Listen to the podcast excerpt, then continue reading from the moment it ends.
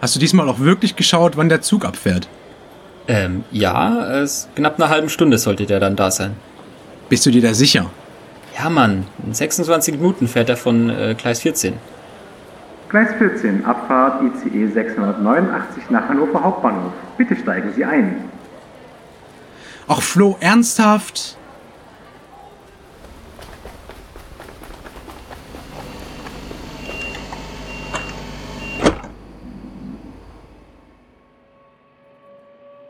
Uff.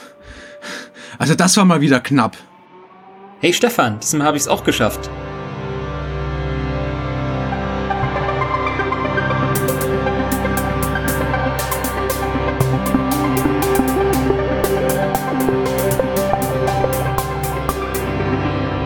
Der System Call heute mit folgenden Themen. Sind althergebrachte Speicherabstraktionen noch für heutige Anwendungsfälle geeignet? Und warum Multithreading nicht mehr händisch gemacht werden sollte. Herzlich willkommen zu dieser Folge des System Calls, dem Podcast, in dem wir euch mehr oder weniger aktuelle Forschung im Betriebssystembereich vorstellen. Mein Name ist Stefan Naumann und mir zugeschaltet ist wie immer der tolle Florian Rommel. Moin Flo. Hallo Stefan. Und heute sind wir sogar ganz besonders aktuell, denn heute geht es um das Fachgruppentreffen in Hamburg. In der vorigen Sendung haben wir mit Alexander Zübke gesprochen, dem Promotionspreisträger der Fachgruppe. In dieser Sendung stellen wir euch zwei interessante Vorträge vom Fachgruppentreffen vor.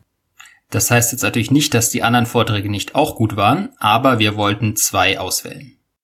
So Flo, worum geht's bei dir? Bei mir geht es um die Frage, ob die bekannten Speicherabstraktionen noch für die heutigen Anwendungsfälle geeignet sind und dafür rede ich über eine Präsentation der Hamburger selber und zwar über XMAP. Als erstes äh, haben sich die Hamburger die bekannten Arten der Speicherverwaltung angeschaut und das ist eben Read und Write. Also damit kann man ähm, ja von einem Storage Device, also einer SSD oder einer Festplatte, ähm, Speicher in den RAM laden und ähm, ja, auch wieder zurückschreiben mit Write eben. Und das muss ich, muss meine Anwendung natürlich explizit machen. Also ich muss sagen, ich möchte jetzt read von dieser Stelle in dieser Datei und zwar da und dahin.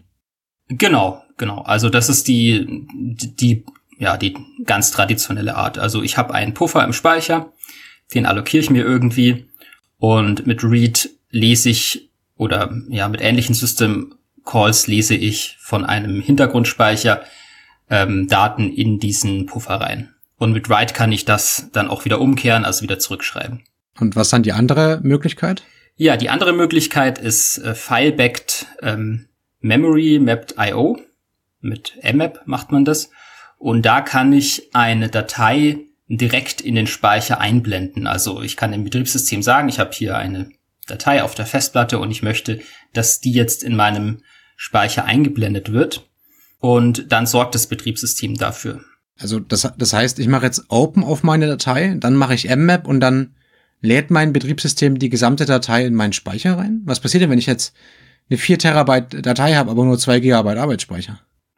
Genau, also die Verwaltung übernimmt dann das Betriebssystem. Das heißt, die Datei ist ähm, noch nicht unbedingt von vornherein da geladen, sondern erstmal legt das Betriebssystem nur so eine Verwaltungsstruktur an in seinem internen ja, in seinen internen Verwaltungsdaten und sagt dann, hier soll diese Datei liegen.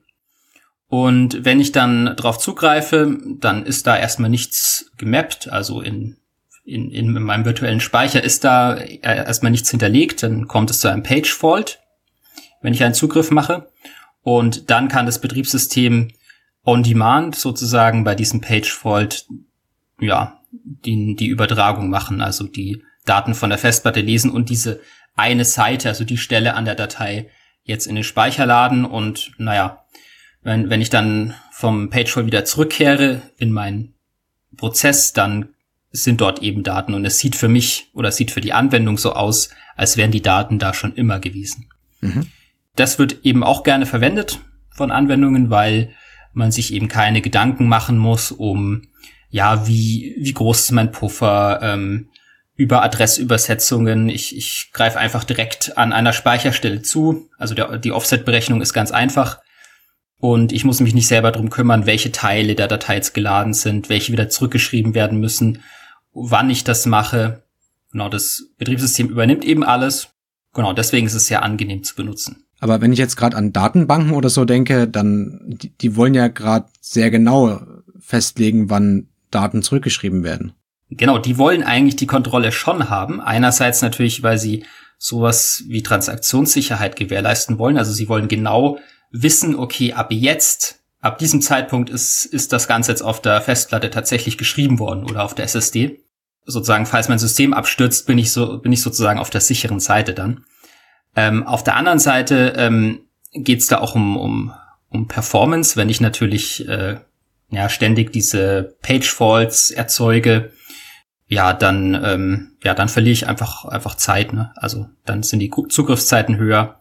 Ja, und natürlich die, die Datenbanken hat natürlich auch das Wissen darüber, was für Seiten noch gebraucht werden, ne? Also.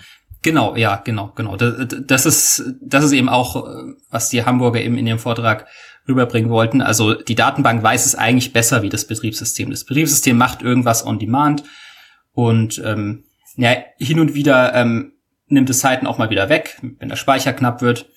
Aber eigentlich weiß die Datenbank selber viel besser, wann Seiten äh, wieder also unmappt werden sollen und so weiter, weil die Datenbank ja oft weiß, ob die Seite jetzt demnächst wieder benutzt wird oder nicht. Ja, nicht nur wann, sondern auch welche vor allem, ne? Genau. Deswegen benutzen Datenbanken mmap auch nicht, also dieses File-Backed Memory Mapped IO, sondern ähm, sie machen das eben meistens, also heute über na, das klassische Read-Write oder verwandte System-Calls. Dazu legen sie sich halt einen Puffer an oder mehrere und äh, lesen dann explizit Dinge da rein, also aus, aus ihrem Hintergrundspeicher, aus, aus der Datei, wo die Datenbank dann tatsächlich persistiert ist und schreiben da rum und schreiben es dann explizit wieder zurück. Genau aus, die, aus diesen Gründen. Okay, äh, was haben denn die Hamburger jetzt genau vorgeschlagen? Genau, also sie haben jetzt die Idee, ähm, die die Datenbanken eben bisher ver verfolgen, also diesen Puffer, bisschen erweitert. Und zwar wollten sie diese Verwaltung, wo welche Teile der Datei liegen mit Hashtables, wollten sie wegkriegen. Deswegen war die Idee, sie, ähm, sie besorgen sich ein gigantisches, ähm, einen gigantischen Puffer mhm. ähm, und also legen die, also einen so großen Puffer, wie die, wie die Datei groß ist, also können auch vier Terabyte sein, wie auch immer. Ähm, das ist aber erstmal nicht schlimm, weil wenn ich so ein ähm, anonymes Mapping beim Betriebssystem eben anlege, also anonym heißt, dass da keine Datei hinterlegt ist, aus der Sicht des Betriebssystems, dann ähm, ist dieses erstmal nicht besetzt. Weil auch hier kann ich den gleichen Trick machen, den wir vorher auch schon bei den Filebacked äh, ähm, Bereichen hatten. Da, ähm, da weiß das Betriebssystem, okay, wenn ich jetzt hier, hier so einen so einen Puffer anlege, so einen gigantischen, dann muss da erstmal noch nichts hinterlegt sein. Das kann ich on demand machen, wenn ich dann Zugriff habe. Gibt es ein Page Fault, das Betriebssystem kann dann entsprechend physikalische Seiten dorthin mappen in den virtuellen Adressraum und na, dann kann ich darauf zugreifen. Also das, das heißt, Sie, Sie holen Sie erstmal ein gigantisches Stück virtuellen Speicher. Ja, genau. Also nutzen quasi erstmal aus, dass Linux da gar nichts dahinter mappt, weil es total faul ist. Genau, genau, genau. Und äh, das heißt, auch wenn ich da mehrere Terabyte hinmappe, dann habe ich die nur nicht wirklich verbraucht. Erst wenn ich da irgendwas hinschreibe, dann ähm, verbrauche ich tatsächlich äh, sozusagen da einzelne Seiten. Also wenn ich eine, an eine bestimmte Stelle was schreibe, dann habe ich eben eine 4096 Byte Seite eben verbraucht. Genau, ähm, das ist jetzt erstmal schön und gut, weil damit entfällt diese Verwaltung mit Hash-Tabellen, dass ich hier mir speichern muss, okay, von, von diesem Offset bis zu diesem Offset habe ich, also der Datei habe ich an diese Speicherstelle geschrieben, von diesem Offset bis zu diesem Offset der Datei habe ich, habe ich was an dieser Speicherstelle, sondern ich kann einfach, genau, also ich kann einfach so tun, als wäre die ganze Datei da gemappt und mache dann mit nach wie vor Read und Write, also lad meine Datei an die Stelle, also mit Read erstmal. Also ich lade dann mit Read den Offset so und so an den Offset so und so in diesem virtuellen Mapping rein, dass die Datei quasi in Anführungsstrichen richtig, aber ein Stückchen aussieht. Genau, genau. Aber nicht die ganze Datei natürlich, weil das wäre ähm, wahrscheinlich dann zu viel Speicher. Mhm. So, das funktioniert erstmal gut, ne? Ich habe nur ein Problem. Ich will natürlich ähm, auch dann Sachen wieder wegbekommen. Also ich muss das, ich muss Teile wieder anmappen können. Mhm. Also aus diesem Bereich raus äh, rausziehen wieder. Ne? Ja gut, würde man ja M-Unmap benutzen, ne? Genau, genau. Das geht dann eben auch mit dem entsprechenden System Call. Und jetzt haben sie mal die Performance von diesem ganzen Ding gemessen. Und das haben sie einfach mal so angestellt, dass sie sich eben so eine Seite gemappt haben, da was hingeschrieben haben und dann wieder ein Unmap durchgeführt haben, ne? mit, mit, mit so einem Bereich. Und das Hinschreiben natürlich, damit die äh, Seite auch tatsächlich populiert wird durch physischen Speicher. Genau, genau, genau, was hinschreiben, genau, weil sonst haben wir den Fall, das passiert ja alles lazy, also on demand, dann würde da einfach nichts gemappt sein. Genau, also sie mappen anonymen Speicher dahin, also einen leeren Bereich, schreiben was hin, also für diesen, für diesen Performance-Test erstmal gar nicht aus einer Datei, sondern sie schreiben da einfach eine Eins hin oder so. Und dann machen sie wieder ein Unmap. Und das führen sie jetzt in der Schleife aus. Und damit testen sie einfach die, die Performance von, also von dieser Lösung, also von dieser Lösung der Speicherverwaltung. Oder die Performance eines gewissen Aspekts. Mhm. Und das ist jetzt, wie sich rausstellt, ziemlich langsam. Also damit kommen sie so circa auf 500 1000 Allokationen hinschreiben und wieder free, also Unmaps pro Sekunde. Das ist, wenn man sich äh, das mal vergleicht mit den Zugriffsgeschwindigkeiten von modernen SSD, die 1,6 Millionen IO-Operationen pro Sekunde schaffen, ziemlich langsam. Ne? Also dieser Allokator oder, oder dieser dieser Mechanismus im Grunde im Kern ist schon ziemlich langsam. Genau, genau, dies, dieser Mechanismus, äh, der, der wird jetzt unsere SSD nicht saturieren können. Okay, äh, probieren wir es doch mal mit M-Advice.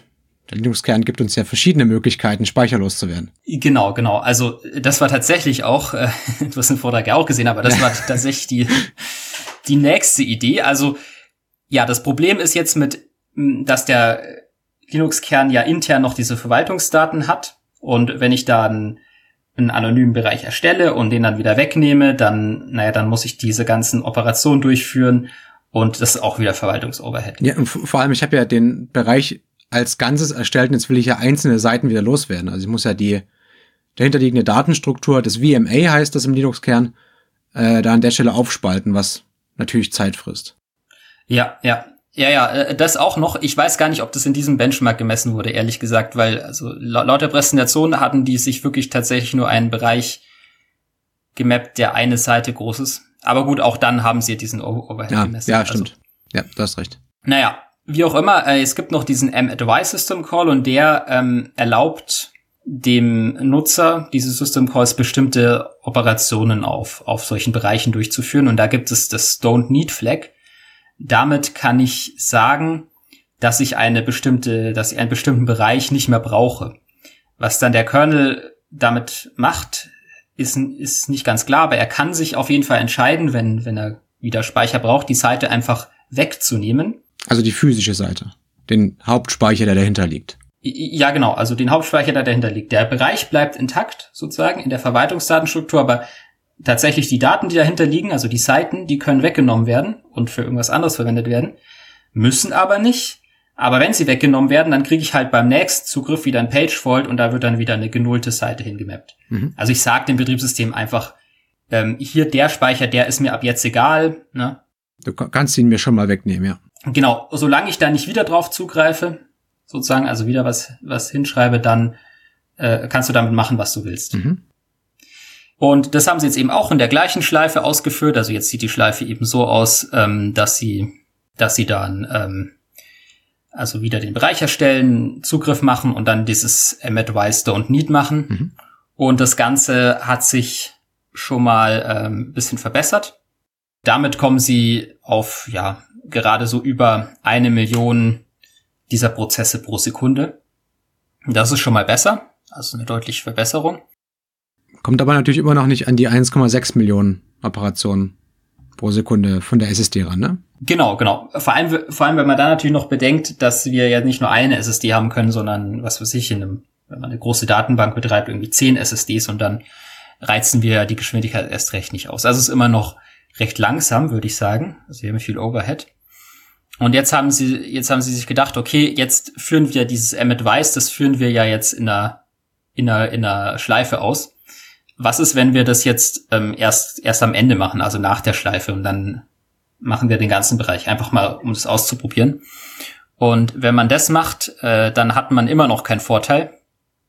weil Linux in dem Fall, also es wurde für Linux implementiert, das Ganze führt für jedes, für jede einzelne Seite muss es den äh, TLB, den Transaction Look-Aside Buffer, also diesen, diesen expliziten Eintrag äh, invalidieren und das muss nicht nur auf dem momentanen Prozessorkern passieren, sondern auf allen CPUs, die, in, die im System sind. Genau, also der TLB ist ein kleiner Cache für Paging-Datenstrukturen und die müssen wir jetzt natürlich anpassen, weil wir nehmen gerade etwas raus. Das heißt, wenn ein anderer Prozessor diese, diese Seite in seinem TLB hat, wäre es, wenn wir die nicht rausnehmen, möglich für diesen Prozessor auf diese Seite immer noch zuzugreifen. Genau, obwohl die an der Stelle eigentlich gar nicht mehr existiert, genau.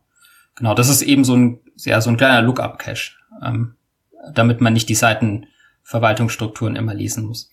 Genau, und die müssen jetzt natürlich in allen Prozessoren, die im System sind, rausgenommen werden und dafür muss man einen Interprozessor-Interrupt schicken, also eine Nachricht an die anderen Prozessoren und das hat natürlich auch einen gewaltigen Overhead. Und wenn ich das natürlich für jede einzelne Seite mache, wie der Linux-Kern das macht, dann erzeugt es einen großen Overhead. Dazu ist es möglich, also das haben sie auch ausprobiert, Linux zu patchen, damit er das eben dann nicht macht. In dem Fall, dass man sowieso einen gesammelten Bereich ähm, freigibt, also mit Emit Wise Don't Need. Und ja, damit haben sie es auch geschafft, dass es dann tatsächlich äh, schneller wird und ja, sich auf das Vierfache, also dann vier Millionen dieser äh, Vorgänge beschleunigt. Ähm, kurzer Nachtrag, das Ding heißt Process M-Advice, dieser Systemruf in der Schleife. Oder nach der Schleife. Okay, also aber wir sind wir sind immer noch zu langsam für, also vor allem für mehrere SSDs. Ähm, können wir da noch was machen? Genau, wir sind immer noch zu langsam für mehrere SSDs und das ist jetzt, wo ihre Lösung ins Spiel kommt, nämlich XMAP.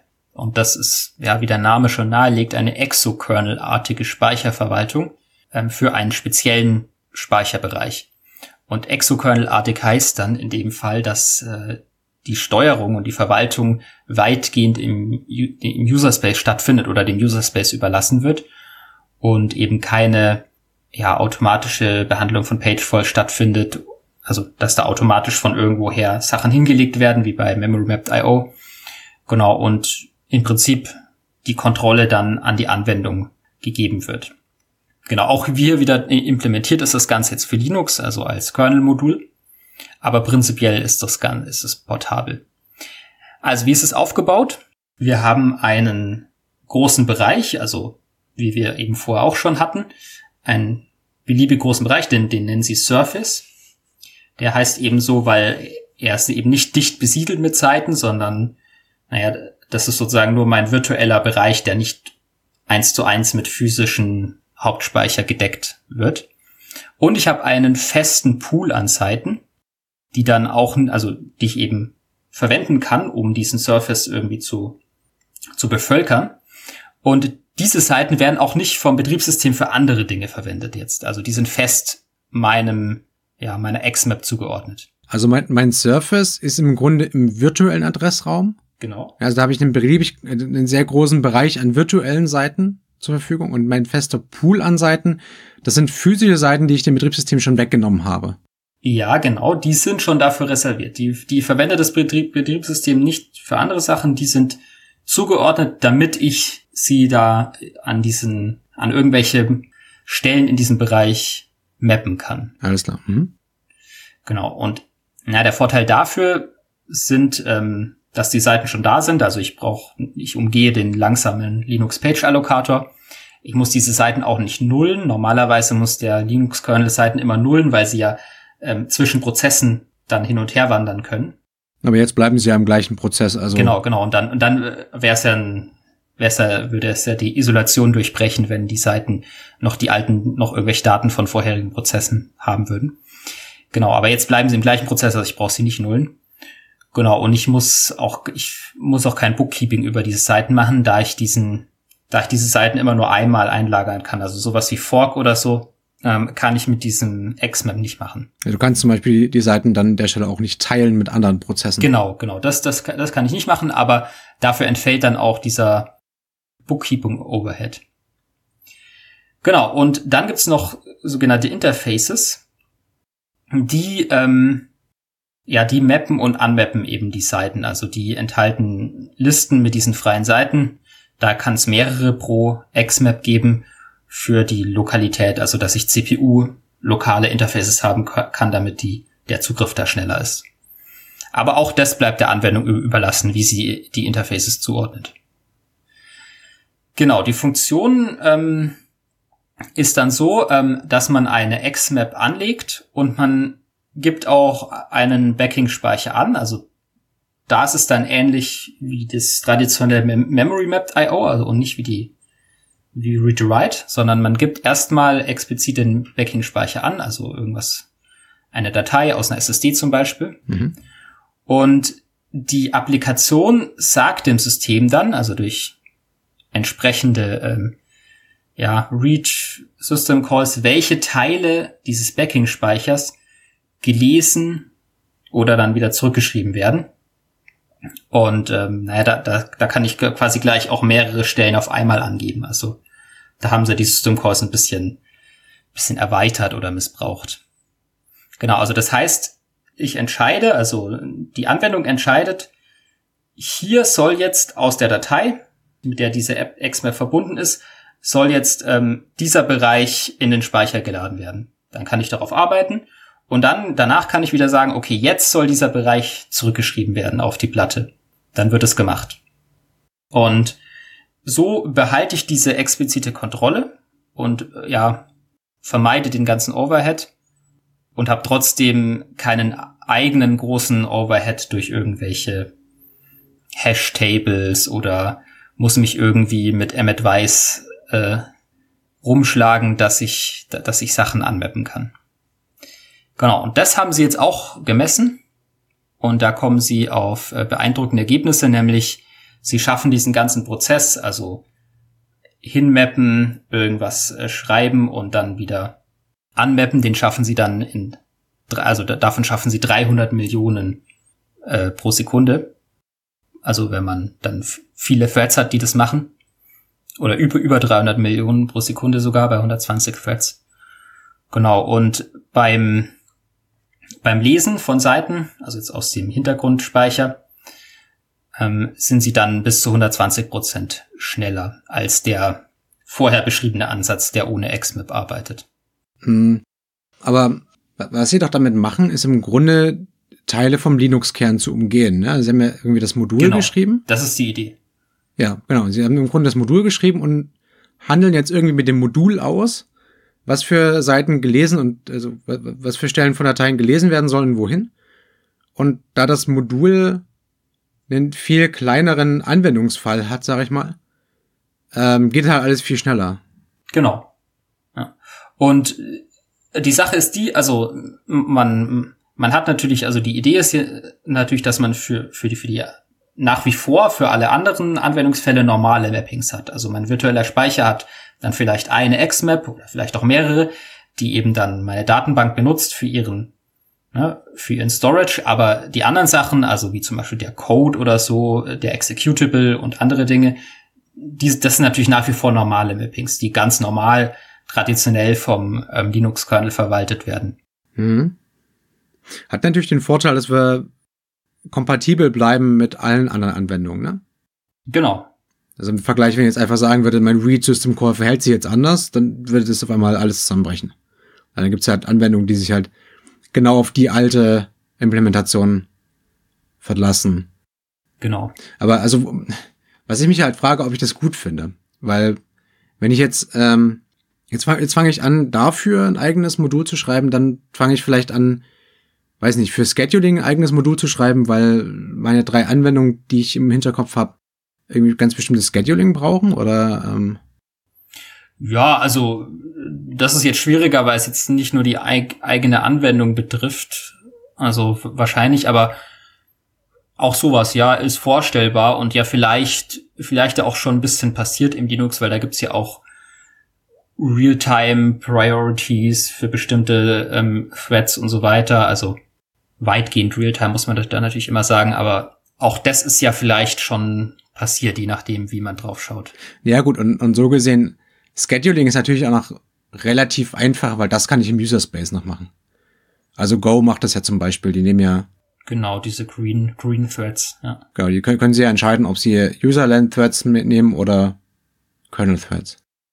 So zusammenfassend passt der Name schon ganz gut, weil sie bauen so eine Exo-Kernel-artige Speicherverwaltung, aber neben der anderen Speicherverwaltung. Also ich, ich kann nach wie vor meine normalen Unix, bekannten Unix-Abstraktionen nutzen, aber habe zusätzlich für diesen speziellen Anwendungsfall diese, diese, diese XMAP. Mhm. Genau, und kann die halt dann immer nutzen, genau wenn ich sie brauche. Weil einfacher zu nutzen ist natürlich Memory Mapped IO, das ist klar. Also jetzt so aus Entwicklersicht. Und Exokern deshalb, weil das Betriebssystem im Grunde sehr, sehr wenig Funktionalität hat, ne? Genau, genau. Also weil es so, so viel wie möglich die, der Anwendung überlässt. Also das ähm, Betriebssystem übernimmt dann nur das Multiplexing der Ressourcen. Mhm. Ja, okay. Im Grunde kann ich da ja fast äh, mit, mit einschlagen. Die gleiche Kerbe. Bei mir geht's nämlich um Multithreading und warum das nicht mehr händisch gemacht werden sollte. Ja, wir sind ja jetzt in so Systemen, wo das Moore-Scaling aufgehört hat. Ja. Also man hat halt früher gesagt, irgendwie alle so und so viele Monate ist die Hardware doppelt so schnell. Mhm. Das ist halt schon lang nicht mehr so. Ja. ja. der Bereich wurde auch immer länger. Genau, der Bereich wurde immer länger. Ähm, also, also der Zeit, Zeitrahmen. Und ähm, vor, vor allem, also wenn wir uns angucken, die Prozessoren in den letzten 20 Jahren, die Taktfrequenz hat sich im Grunde nicht mehr erhöht. Ja? Mhm. Ähm, was halt dazugekommen ist, sind mehrere Kerne, ein bisschen anderes Pipelining, vielleicht ein bisschen Caching und da sind äh, eine ganze Menge Performance dazugekommen, aber man muss sich jetzt wirklich anstrengen, wenn ich mir einen neuen Prozessor kaufe, dass meine Anwendung da besser drauf läuft. Ja? Mhm. Das heißt, meine Anwendung muss multithreaded sein. Ja okay, ja, dann gibt's irgendwie beliebige Patterns, ja, man kann so ein Fork-Join-Pattern benutzen, also ich forke meine Anwendung weg und irgendwann warte ich dann, dass die ähm, fertig werden, ja, könnte man machen, man könnte so eine Single-Threaded Event-basierte Anwendung machen, so JavaScript zum Beispiel, ja. Ja, der, das klassische Beispiel. Ja. Genau, JavaScript, das klassische Beispiel, da gibt's nur einen Thread, der führt JavaScript-Code aus und irgendwann sagt dieser JavaScript-Code, okay, ich bin fertig oder warte mal irgendwie auf diesen Promise oder await dieses asynchrone Objekt, was auch immer. Ähm, und dann kann der Interpreter anfangen, im Hintergrund diese Datei zu laden. Ja, und dann mhm. gibt's Thread-Pools, die das halt irgendwie auflösen. Aber selbst in diesem Modell ist es da ja schwierig, äh, die Performance zu steigern. Also klar, wenn ich dann Dinge auslagere und dann asynchron darauf warte, okay, dann kann ich damit meine Performance steigern, aber jetzt selbst ist es ja nach wie vor Single-Threaded. Genau, ja, also ich werde halt, gerade jetzt, wenn ich 128 Threads habe, sage ich mal, ähm, werde ich halt sehr, sehr schnell an die Grenze kommen, weil ich nur einen Thread habe, der wirklich ja. äh, neue Requests li äh, liefern kann. Ja? Mhm. Und wenn wir uns jetzt so ein Multithreaded, eine Mehrthread-Anwendung quasi, eine mehrfädige Anwendung quasi anschauen, mhm. dann ist das irgendwie immer so ein Producer-Consumer-Problem. Ja, das gibt irgendwie ein paar Threads, die produzieren Daten, packen die in eine Queue rein und es gibt ein paar Threads, die konsumieren die Daten und machen damit irgendwas, berechnen damit irgendwas. Okay, das, das, ist, das ist doch jetzt nicht, nicht, nicht schlimm, das ist halt so. Also ja, genau. Also okay. mit genug Abstraktionen oder genug Bier, äh, mit genug Abstraktionen sieht so ein Multithread-Anwendung häufig wie so ein Producer-Consumer-Problem aus. Jetzt habe ich natürlich die Sache, ich habe eine Queue in der Mitte. Werfe ich jetzt also irgendwie mehr und mehr und mehr Threads auf diese Queue drauf, dann kann es das passieren, dass mein System, also die ähm, Performance meines Systems sich verringert. Ne? Weil jetzt entsteht Contention. Oder wie haben wir das genannt? Strittigkeit oder sowas. Ja, genau. genau. Also, also, also das entsteht ja auch, also es muss ja nicht eine Queue sein, oder? Also ich, ich kann ja auch irgendwie mit geteiltem Speicher arbeiten. Genau. Ja, also wie gesagt, hohe, da hohe Abstraktionen Okay. Ist im Zweifel keine Queue, es könnte geteilter Speicher sein, es könnte ein Mutex sein irgendwo. Aber Contention ist, passiert ja da auch, ja. Genau. Und jetzt natürlich die Frage, also wenn wir so ein Thread Pool uns überlegen, ja, also kurz überlegen, was war ein Thread Pool? Wir erstellen uns eine Menge von Threads und die, die warten dann also, stehen erstmal irgendwie rum. Und wenn es Aufgaben gibt, arbeiten die die dann ab. Ja, und dann kann ich sagen, okay, dieser ja. Thread führt jetzt bitte diese Aufgabe oder Task, wie man sagt, aus. Genau, also der, der klassische Ansatz eigentlich. Also, dass ich da irgendwie sage, okay, ich, ich will irgendwie Dinge parallel machen, mache ich einen Threadpool, damit ich nicht auf einmal 1000 Threads habe, die da erstellt werden, weil das wäre auch nachteilhaft. Mhm, und der Threadpool hat was für sich oft mal so die Anzahl der CPU an Anzahl an Threads, weil man denkt, okay, die führen sich halt, also ich habe irgendwie vier CPUs, dann sollte ich auch vier Threads haben, weil dann ist, sind, ist mein Rechensystem optimal ausgelastet. Genau, hat ja jede CPU was zu tun. Genau. Ähm, so kenne ich das. genau, die, die Frage ist halt, wie findet man eigentlich die richtige Anzahl von Threads in so einem Thread-Pool? Ja, warum ist die nicht die Anzahl der CPUs? Das, erst- das ist doch erstmal eine, eine logische Annahme oder eine einleuchtende Annahme. Eine logische Annahme. Wenn ich einen Benchmark habe, der CPU-bound ist, dann ist das wahrscheinlich sogar so. Mhm. Ja, also wenn ich, wenn ich wenn heißt, ich habe, ähm, was weiß ich, sagen wir X264 oder so, also irgendeinen Videoencoder, der sehr, sehr viel rechnen muss und gar nicht so viel auf Festplatte zugreifen muss, dann ist das wahrscheinlich so, der wartet relativ selten auf Festplatte. Dafür wartet er relativ häufig, wartet in Anführungsstrichen, relativ häufig auf äh, ja, CPU-Ergebnisse, sag ich mal. Ne? Mhm. Ähm, wenn ich jetzt natürlich eine Anwendung habe, die sehr, sehr viel auf Festplatte zugreift, ja, die die ganze Zeit irgendwas lädt, keine Ahnung, äh, sagen wir ein GZIP oder so, ähm, oder ein XZ, dann lädt der ganz, ganz viele Daten, macht damit eine relativ kleine Berechnung und schreibt die Daten irgendwann wieder raus. Und da kommt es halt da- dann drauf an, ne? Also irgendwann, so eine Festplatte lädt halt bestimmt mit einer bestimmten Durchsatz Daten und mehr geht halt nicht. Und dann warten meine Threads. Und dann könnte ich eigentlich mehr haben. Ja, und dann warten die Ja. Threads. Mhm. Ja, wenn ich, wenn ich mehr Threads dazu packe, dann wird die Contention auf die Festplatte, also gerade wenn wir jetzt noch eine richtige mechanische Festplatte haben, auch noch größer. Weil die muss ja den Kopf bewegen und wenn du noch mehr Requests hinschickst, dann kommt die ganz durcheinander und versucht irgendwie mehrere Dateien gleichzeitig zu lesen. Das führt alles ganz großes Chaos. Aber gut, gut, auch bei einer SSD haben wir den Effekt, weil natürlich irgendwann ähm, die auch nicht mehr, die, die Geschwindigkeit ist ja auch begrenzt, auch wenn der random Zugriff besser ist. Genau, wenn es jetzt kein mechanischer, äh, kein, kein mechanischer Kopf mehr ist, der sich bewegen muss. Okay, also man könnte jetzt hingehen und sagen, gut, wir machen so ein kleines wasserstandsbasiertes System. Ja? Also es gibt irgendwie Minimalwert an Threads, die wir haben, oder die aktiv sein können, und Maximalwert äh, an Threads. Und das kann halt so ein bisschen dahin und her schwanken. Ja? Also, wenn es mehr Arbeit gibt, dann gibt es mehr Threads, und wenn es nicht so viel Arbeit gibt, dann gibt es weniger Threads. Okay, und auch wenn ich, wenn ich sehe, okay, okay, also wenn die Threads jetzt zum Beispiel alle warten, dann kann ich irgendwie die Anzahl höher machen, weil, weil ich, da, weil dann ja CPU frei ist, noch, um was zu berechnen oder so. Muss ich natürlich auch meine IO-Auslastung auch irgendwie mit einbeziehen. Na, also so einfach ist es nicht. Also klar, die wasserstandsbasierten Systeme, die machen nur nach Anzahl der oder nach Menge der Arbeit, nach Anzahl der Tasks. So gehen die erstmal vor. Aber wie wird der Wasserstand, also was, was, was ist der Wasserstand dann an der Stelle? Die Anzahl der Arbeit, die Anzahl der Tasks. Ach so, also wenn ich viel Arbeit habe, dann wird die Anzahl an Threads höher. Genau. Okay. Also, na gut, was man natürlich noch machen kann, man kann natürlich die Konfiguration auch dem Nutzer überlassen, dann ist man komplett verloren. Ähm, Weil Weil- da macht er halt irgendwas. So wie ich einfach Anzahl der CPUs und von meinem Rechner. Und dann läuft der auch auf dem mit 16 CPUs oder mit 48 mit vier Threads. Genau, also entweder er übernimmt irgendwo ein Default, was irgendwo in einem Wiki steht, was vor zehn Jahren mal rausgefunden wurde. Oder ja, genau sowas. Also man nimmt irgendwie Anzahl der CPUs, also irgendwie mehr oder weniger educated guessing. Ja? Also und natürlich die, die meisten Programme haben auch verschiedene Phasen. Ja, also was ich, was ich gerade bei äh, dem GC-Beispiel gesagt habe, liest erst ein, berechnet dann eine Weile und schreibt dann raus. Ja, das sind drei Phasen, die eventuell sogar verschiedene Anzahl von Threads wollen. Ja. Und da ist natürlich, wenn ich anfange, das konfigurierbar zu machen, dann steigt mir selbst der äh, Nutzer aus, der der größte Experte ist. Ja. So. Was Sie noch festgestellt haben, es gibt da relativ wenige Libraries oder Bausteine für so Thread Pools. Also insbesondere es gibt keine Erweiterung von POSIX dafür. Also für den P-Threads.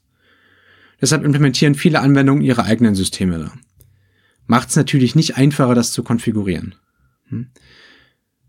Gut, dann hat äh, Apple mit äh, dem Grand Central Dispatch auch schon so eine Teillösung dafür gebaut. Also die haben so ein, also das, das ist ein Thread Pool, oder? Genau, das ist so ein Threadpool, da kann man quasi systemweit Tasks hinschicken. Ah, okay. Ähm, aber das wohl oftmals beschränkt, also ich habe keinen Apple, ich habe das nie ausprobiert, ähm, aber es ist aber oftmals beschränkt auf so ein paar UI-Aktionen. Also da, das ist wohl nicht so generisch, wie man es gern hätte. Okay, okay, aber die, die Idee ist ja schon mal gut, dass ich ja nicht nur, weil wenn jede Anwendung das irgendwie für sich selber macht, dann hat die Anwendung ja auch nur sich im Blick und gar nicht das ganze System. Also wenn jetzt wenn ich lauter Anwendungen habe, die alle nur auf sich schauen und dann ihre von, von mir aus, wenn sie alleine laufen würden, optimalen Größen des Threadpools haben würden, naja, dann geht das schief, weil wenn die gleichzeitig laufen, dann laufen vielleicht viel zu viele Threads. Mhm, genau. Und was ähm, die Forscher jetzt hier aus, äh, also von der TU Delft, beziehungsweise jetzt Uni Hannover, ähm, hier vorschlagen, ist, man sollte den Threadpool eben als zentrale Aufgabe des OS sehen, also Betriebssystems sehen. Mhm.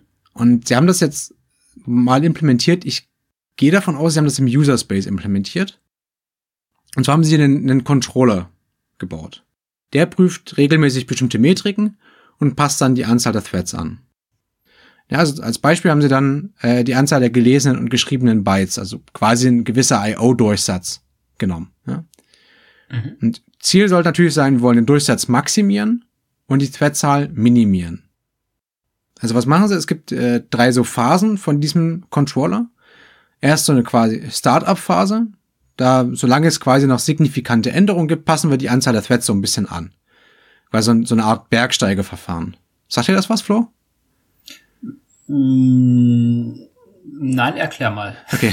ähm, im, Im Grunde das Bergsteigverfahren ist, wir, wir laufen von, also wir stehen irgendwo an, an dem Berg quasi, ja. Und jetzt wollen wir irgendwie hoch. Ja? Und, und wir können aber nicht sehen, in welche Richtung es ist. Ähm, und wir stehen irgendwo im Startpunkt, wir laufen jetzt erstmal in irgendeine Richtung. Also sagen wir, wir erhöhen die Anzahl der Threads. Und dann gucken wir nochmal, hat sich die Situation jetzt verbessert? Stehen wir jetzt höher oder niedriger als vorher? Und dann passen wir quasi die Richtung an. Okay, und so kommen wir irgendwann auf den Berg. So kommen wir irgendwann quasi auf ein halbwegs nah an das Maximum ran, ja. Genau, und was passiert, wenn wir auf dem Gipfel sind? Genau, dann sind wir erstmal stabil. Mhm. Und im Grunde haben wir jetzt ja die, die, die ideale Anzahl an Threads gefunden. Aber der Optimalpunkt könnte sich jetzt natürlich verschieben. Ja, also sagen wir, eine neue Phase von unserer Anwendung hat stattgefunden. Wir machen jetzt äh, große Berechnungen auf unserer CPU, nicht mehr so viel I.O. Also werden wir zyklisch äh, andere Thread-Pool-Größen ausprobieren. Ja, also wenn sich die Zielmetrik maßgeblich verändert oder halt nach Timeout, also wir werden es mhm. tatsächlich zyklisch mal machen. Genau, also, also Timeout, falls sich sozusagen die Anwendung selber verändert, dann finden wir das durch eine Timeout raus. Genau. Oder, oder dann finden wir es dadurch raus, dass wir bei einem Timeout wieder diesen Test machen. Genau. Und dadurch, dass wir dann andere Poolgrößen mal ausprobieren und quasi wieder in die erste Phase dieses Bergsteigerverfahren einsteigen, können wir halt auch feststellen, okay, sind wir noch im Maximum, gibt es vielleicht ein anderes Maximum an Durchsatz und minimalen Threadzahl oder sind wir doch ganz gut gewesen. Ja? Dadurch, dass wir das nicht, nicht ständig machen, verlieren wir dadurch auch gar nicht so viel Zeit. Ja, ja, das, das klingt auch ganz gut, aber hat es, also bringt es jetzt tatsächlich auch Vorteile, also gegenüber irgendwelchen statischen Thread-Pool-Größen? Genau. Eine Sache muss ich noch erwähnen. Es gibt noch äh, zwei Parameter, die man einstellen kann. Einerseits den, das Intervall, also dieses Timeout und ein gewisser Stabilitätsfaktor. Also wie empfindlich sollen wir eigentlich auf diese Veränderung der Metrik, dieser, dieser IO-Durchsatz äh, reagieren.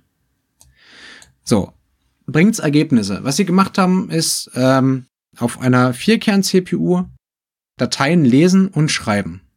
Ja, alle Tasks kommen auf einmal an und alle Tasks sind identisch. Das heißt, sie haben sich wirklich irgendwie kleine, kleine Aufgaben genommen. Irgendwie open, read, write, close.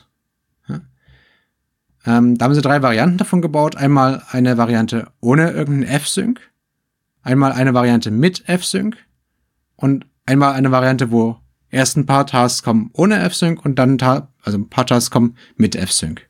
Genau, äh, F-Sync nur als Hinweis heißt, dass, dass die, dass die geschriebenen Änderungen äh, dann tatsächlich auch auf dem Hintergrundspeicher ähm, ja ankommen. Ankommen, genau. Also dann tatsächlich geschrieben werden. Ja. Das heißt, wenn ich das F-Sync quasi weglasse, dann dann könnt ihr noch gepuffert sein im Arbeitsspeicher. Genau. Ich schreibe im Grunde gegen den Page Cache, ne? Ja, genau. Weil die Seiten in Dateien werden in Linux auf jeden Fall gecached im Hauptspeicher, in nicht verwendeten Hauptspeicherseiten. Und wenn ich quasi keinen Sync mache, dann schreibe ich da dagegen.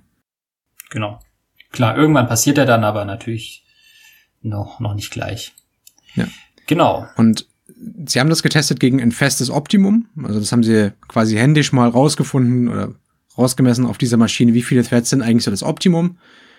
Ähm, sie haben gegen den Wassermark, äh, ja, Wasserstandansatz ähm, getestet. Der war aber fest auf 64 Threads. Ich glaube, der Wasser, der Watermark-Ansatz, der war da nicht gut eingestellt, glaube ich. Ähm, Okay, also das ist ein kleiner Kritikpunkt. Das ist quasi ein kleiner Kritikpunkt. Ist natürlich ein bisschen, ein bisschen komisch jetzt aus unserer Perspektive, diesen, ne, ja, ja, zu kritisieren. Ähm, was Aber ich also, du denkst, es waren zu viele Threads. Es, vielleicht. ja, also, es ist halt bei der Ergebnisdarstellung immer auf 64 Threads und ich glaube, das, da, also, dann brauche ich keinen Wasserstandansatz. Dann kann ich auch fest einfach auf 64 setzen, aber ja. vielleicht habe ich das auch falsch verstanden. Das äh, kann sein. Was sie jetzt zeigt, ist äh, die Variante ohne irgendwelche Syncs. Da macht es überhaupt keinen Unterschied, wie viele Threads wir haben. Ja, also wir schreiben im Grunde gegen den Page Cache und das ist vollkommen egal, wie viele Threads wir haben. Es macht zeittechnisch keinen kein Unterschied mehr. Mhm. Und wenn wir jetzt synken und die Veränderung tatsächlich zurückschreiben auf die Festplatte, dann kommen wir mit dem vorgestellten Ansatz im Grunde auf eine identische Performance zum Optimum aber mit weniger Threads. Also sie haben das dann noch getestet gegen RocksDB, da haben sie dann gezeigt, dass quasi verschiedene Intervalle, wie häufig man quasi neue Poolgrößen ausprobiert, auch äh, einen ziemlich großen Performance-Unterschied machen können. Ähm, was sie dann sagen, oder was sich herausstellt, ist im Grunde, die, die Metrik ist kritisch, ja. Was, was für Fluktuation quasi, auf welche Fluktuation wollen wir reagieren? Und wenn wir, wenn wir quasi zu sensibel reagieren, dann führt das zu einem instabilen System, weil wir die ganze Zeit irgendwie nur hinterherrennen zwischen, oh Gott, das sind total, jetzt wird total wenig geschrieben, jetzt brauche ich mehr Threads, oder es wird total viel geschrieben, dann brauche ich weniger Threads oder andersrum. Und dann ist auch der Overhead ja sehr groß, wenn ich das mache, nehme ich mal an. Genau, dann, dann haben wir auch noch einen riesen Overhead.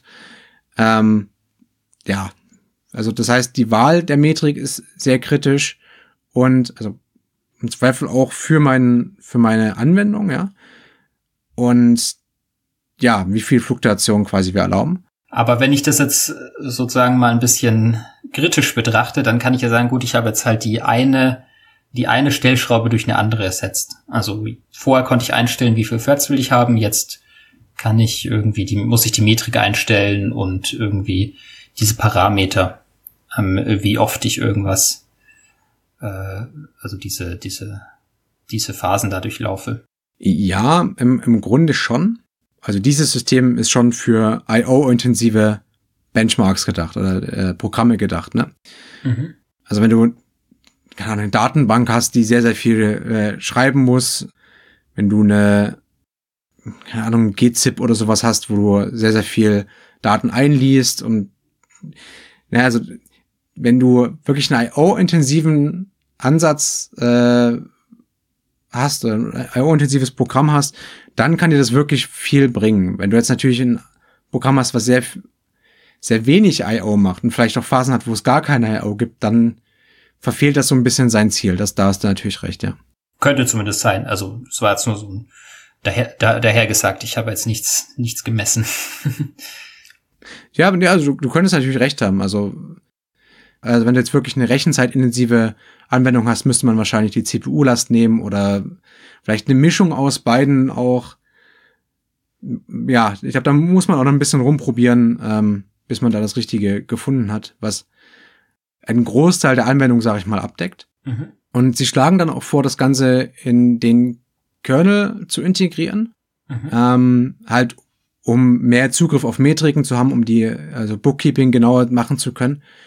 Und sie sagen auch durch IOUing, das ist ja dieser Systemruf, wo ja, man im Grunde mehrere Systemrufe asynchron an den Kern geben kann. Genau, ohne dass ich tatsächlich System Calls machen muss. Über so geteiltes, geteilten Speicher geht das, um den System Call Overhead zu, ähm, zu verhindern. Genau, also im Grunde, ich schreibe ja in so, in so einen Ringpuffer rein, der Kern liest diesen gleichen Ringpuffer und arbeitet genau, dann meine. meine Ergebnisse auch wieder zurück durch so, durch so einen Mechanismus. Genau. Und dadurch, dass es das gibt, dieses IOU-Ring ist im Grunde fa fast das System schon so weit, dass wir so ein, ein Thread-Pooling betreiben. Ne? Der, der, der Kern arbeitet ja schon System Calls ab und wenn wir jetzt anfangen, einen quasi intelligenten Thread-Pool daraus zu machen, dann wären wir ja schon da. Dann ist es ja schon eine Kernel-Side-Implementierung davon. Mhm. Ja. Mehr oder weniger. Also, also die Idee ist jetzt tatsächlich, das mit IO-Uring zu kombinieren. Dass, dass das dann auch so abgearbeitet wird über diesen, über diesen Controller. Ja, also das wird auf jeden Fall in dem Paper als äh, ja, zukünftige Arbeit aufgeführt. Ja, auf jeden Fall eine interessante Sache. Definitiv, ja. Okay, und damit wären wir am Ende der Sendung. Und wie immer am Ende der Sendung kommt die Frage, Flo, was haben wir eigentlich gelernt? Ja, ich habe gelernt, dass es nicht unbedingt das Optimum ist, einfach vier Threads zu erstellen und dann bin ich fertig, sondern dass wir vielleicht uns doch überlegen sollten, ob wir ähm, bessere Methoden für Thread-Pools einführen. Ja, und ich habe gelernt, wenn man so Exo-Kernel-artig am Linux-Kern vorbeiarbeitet, dass man dann bei wenigstens Dateioperationen zu mehr Performance kommen kann. Ja, und wie immer findet ihr die Links zu den Papern und Vorträgen in den Show Notes und dann bleibt mir nur noch zu sagen, Florian Rommel, vielen Dank. Vielen Dank, Stefan. Und euch vielen Dank für die Aufmerksamkeit.